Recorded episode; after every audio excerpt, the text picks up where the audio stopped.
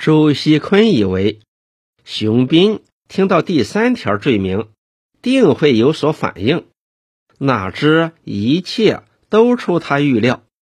熊斌只哼一声了事，他神情不定，略略思索一下，便以试探的口气说道：“这件事不仅批评了我，还说啊区里对任维群的处理也是，也是，也是没有站稳立场的，是不是？”黄美荣忍不住又插嘴问一句。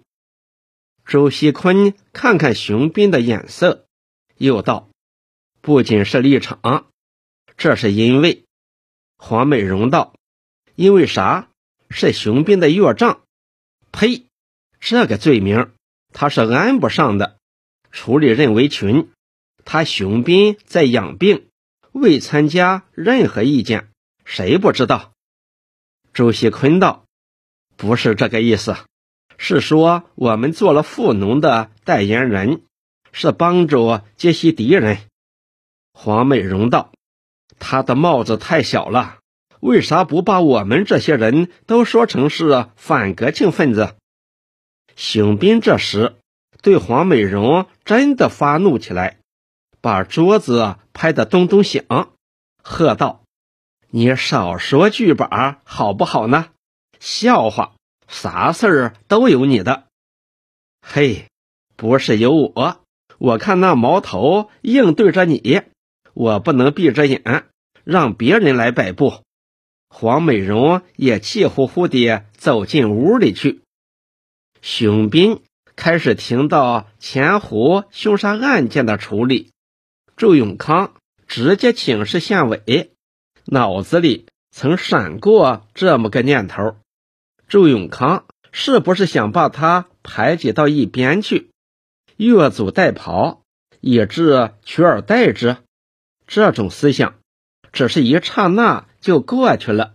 当黄美荣又提出矛头对着谁的问题，不由引起他内心的深思。周锡坤坐在那里，待了好久，想从熊斌口中得到点指示。以便应付当前的处境，可是熊斌始终没有表示任何态度，他只得站起身，绝望地说道：“那三驴大米还放在箱里，不知该怎么处理是好。”熊斌道：“群众的反应呢？”周锡坤道：“群众都被任为群何老九这班人鼓动起来了，纷纷要求严办。”这件事扯到，熊斌道：“老万的意见呢？”朱锡坤道：“万寿年这个人，你还不知道，一向是糊里糊涂、没有原则的人。听了祝书记几句大道理之后，把话就变了，跟着祝书记来指责我们，口口声声说我们帮了坏人的忙，做了接袭敌人的尾巴。”熊斌手中抓着没有写完的信，在桌肚里捏得吱吱响，但是他的脸上始终是保持平静的。站起身，扬扬手道：“好，天不早了，你回去吧，我明天到你们乡里去。”朱锡坤好像还有许多苦水没有吐完似的，恋恋不舍地看着熊斌好久。终于转过身，走到门后，刚要伸手去摘门栓，黄美荣从房里赶出来，低声的问道：“听说黄泥乡有从新疆回来的人，带了不少皮子，价钱很便宜。我想替熊斌买一件皮筒。他这个病一到冬天就犯，这样长久下去咋管呢？”周锡坤点头如捣蒜，满口应允道：“有有，没有问题，包在我身上，一定办到。”熊斌双目圆睁，站起身来，双手连摆几摆：“要啥皮子？不要不要！”黄美荣半眼一瞪，鼓着嘴道：“这又有啥？我也不要他送礼，非常客气地将朱锡坤送出门去。熊斌紧紧地锁起眉毛，看看这两个人的背影，心情不安地坐到桌旁，放开手来看看那封没有写完的信，在手心里早已捏成纸团，便放到烟灰缸里，拿起一根火柴，从灯头上点着了火，将纸屑烧掉。黄美荣将朱锡坤送到木桥头。两人站在木桥上，嘀咕了几句，声音非常低，也只有他们自己才能听到。当朱锡坤走过小桥时，黄美荣又叮嘱一句：“我听你的消息。”黄美荣回到家，关起门，也没有理熊斌，走到房里，点起煤油炉子，为熊斌去煮夜餐。熊斌衔着烟卷儿，反抄着双手，锁着眉，低着头，在屋里来回踱着方步。黄美荣从房里端出一碗桂圆汤，走到熊斌身旁，抚慰道：“吃了，该休息去。”熊斌这时哪里还有心肠去吃东西呢？祝永康到了黄泥乡之后，情况大变。黄龙飞套购粮食的事件出乎他意料之外，真是糟糕透了。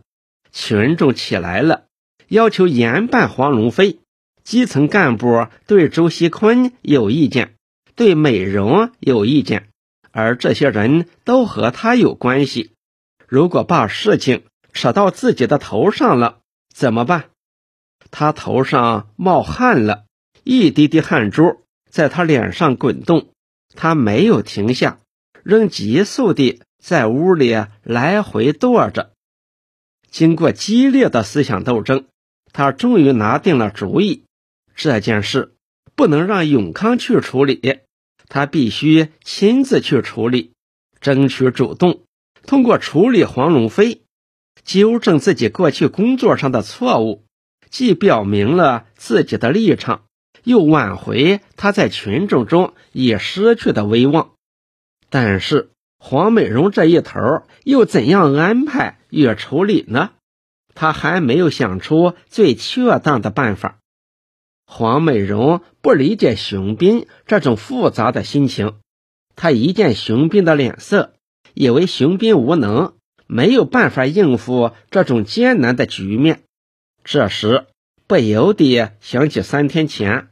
父亲对他提示的“先下手为强”的妙语，便将碗放到桌上，以同情的目光看看熊斌道：“我真不明白，你为啥要把周永康分配到黄泥乡去呢？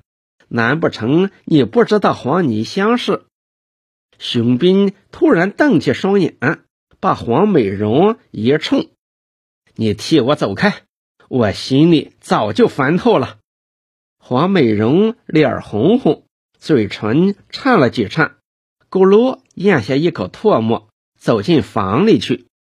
熊斌在屋里徘徊了好久，终于在桌旁坐下，从抽屉里又拿出信签，提起笔，扶到桌上去写第二封信。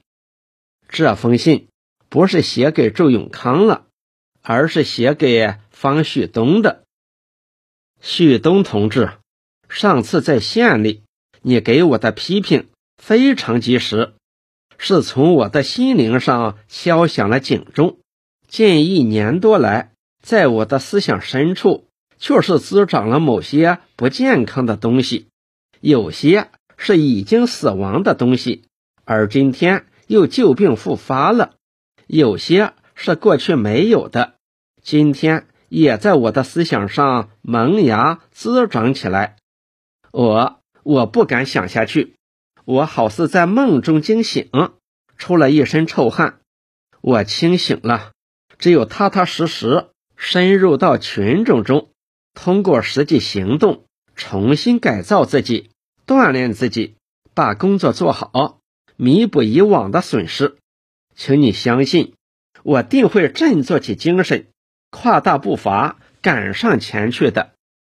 另外，要向你汇报的，黄泥乡灾情也稳定，群众情绪大有起色。我已打电话给永康，希望他百尺竿头，更进一步，创造经验，推动全区。永康来区干得很得意，我相信他不会辜负县委对他的信任和委托。他写完了信，放下笔，仔细看了看，又摸过笔，在砚台心儿蘸蘸，把得意的意字圈掉，改成。得力，又仔细校阅一遍，才把笔头插到笔筒套里去，脸上露出了一丝难以觉察的微笑。他对这封信感到非常满意，他认为既向领导上表明了自己改正错误的决心，又可说明自己是心胸开阔的，一定会和永康合作的很好，同时。也是为着自己先挂个号，因为他根据周锡坤的汇报，认为周永康是缺乏农村工作经验的，工作中缺乏深思远虑，不久就会在群众中孤立，就要在生活上出问题。他把一切要做的事情都做完了，这才发觉黄美容送来的桂圆汤已经凉了。